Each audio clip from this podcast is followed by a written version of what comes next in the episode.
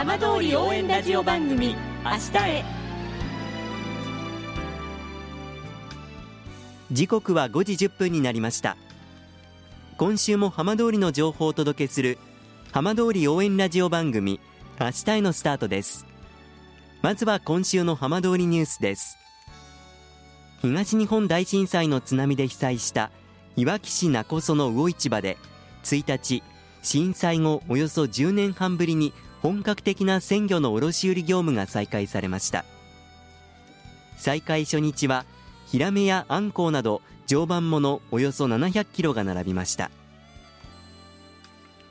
大熊町大河原地区で整備されている交流宿泊温浴施設の愛称が決まりました。このうち交流施設はリンクル大熊。宿泊温浴施設はホット大熊と名付けられました。すでに開設されている商業施設は大熊アートとなりました。グランドオープンは来月17日の予定です。さて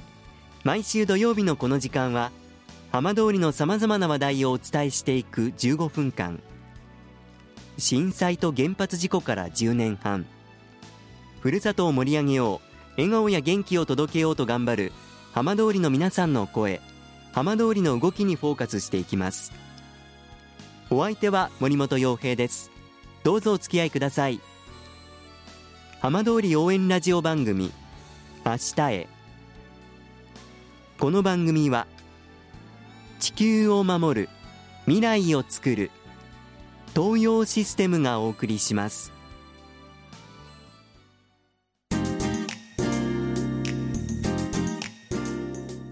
代わっては浜通りの話題やこれから行われるイベントなどを紹介する浜通りピックアップです。富岡町では珍しいパッションフルーツの栽培が行われています。今週はこの栽培を手掛ける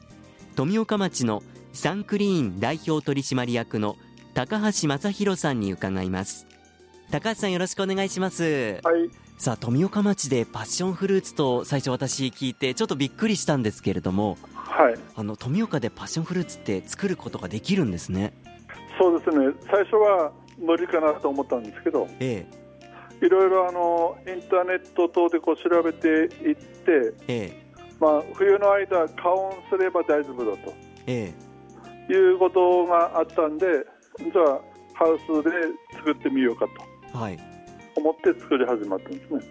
あの高橋さんご自身普段は全く別の仕事をされているそうですがえどうしてこのパッションフルーツの栽培を思いつかれたんですか？はい、うちはもともとあの建設系で家屋の解体とかそういうのをやってる会社なんですけどもえ。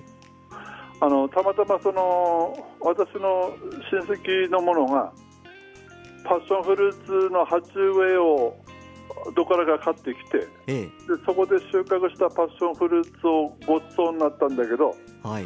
ちょっと今までも食べたことのないような味だったんでえ。じゃあこれを自分で作ってみようかと。いうふうに思って作り始まったんですね。あの以前にもええ。ほうれん草の栽培に入ることがありまして、あそうだったんですか。はい、でほうれん草の栽培をはやっていたところその震災で収穫ができなかったえということで収穫の1週間前にあの地震に遭っちゃって。ええ。ほんで、あのーそこでこの土作りを土で物を作っての楽しみっていうかええ。そういうのは分かってたんで。でもほうれん草とパッションフルーツって あの素人目になんとなくこう全くこう別のものに感じるんですけれどもそのあたりやってみていかがでしたか？ただあの土を今ある土を利用して物を作るということは同じことなんで,、え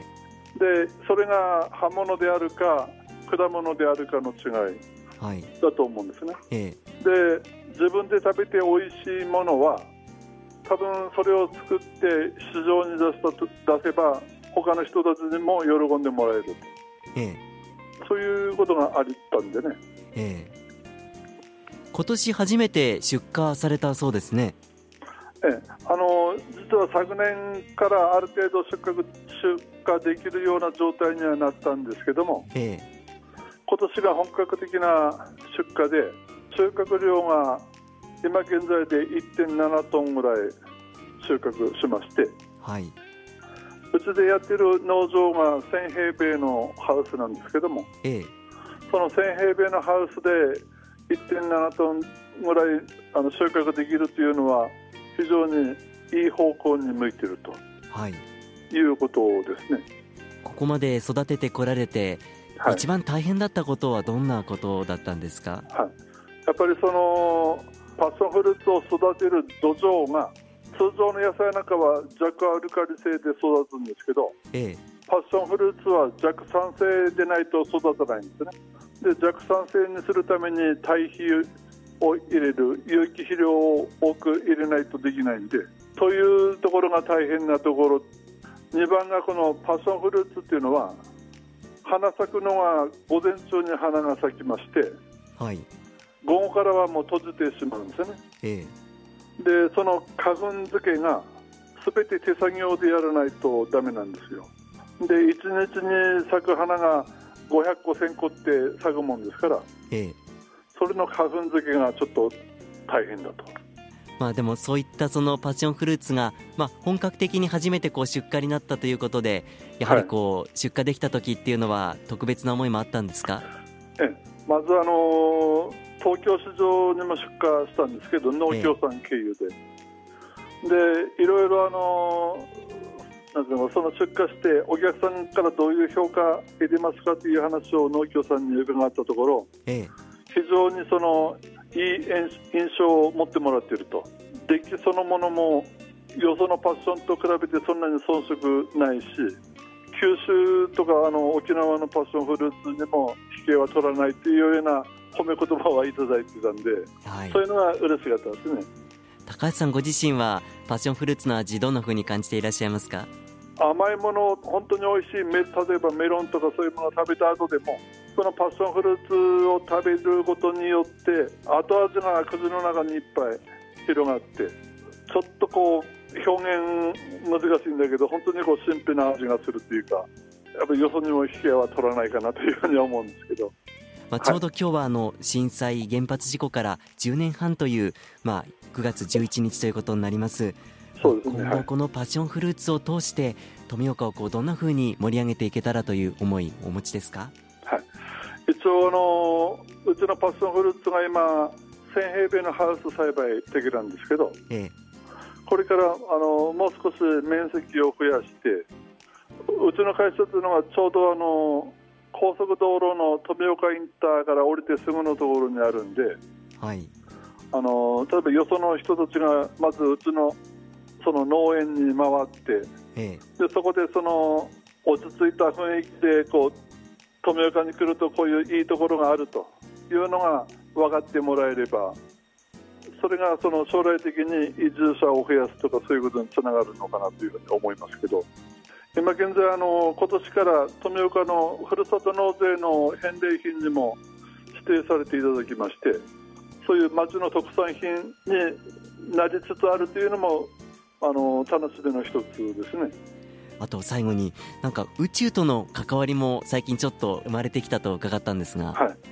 たまたまその双葉郡でその宇宙ミッションみたいなのがありましてええそこにそのうちで採れたパッションフルーツの種を持って行ってそれが先日帰ってきましてはい。でこれからその種をあの巻いて芽出しをして来年の収穫につなげていきたいと。だから来年の収穫の時にその宇宙に行った種から取れるパッションがまた一味違ったものができれば嬉しいなとは思いますけどこれから本当にますます楽しみになってきました。高橋さんどうもありがとうございました、はいどうもありがとうございました。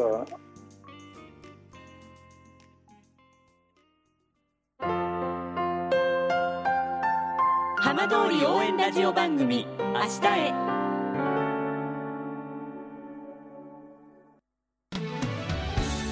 浜通りの情報たっぷりでお送りしてきました。浜通り応援ラジオ番組明日へ放送した内容は一部を除きポッドキャストでもお聞きいただけますラジオ福島のホームページからぜひチェックしてみてくださいこの番組は地球を守る未来をつくる東洋システムがお送りしました。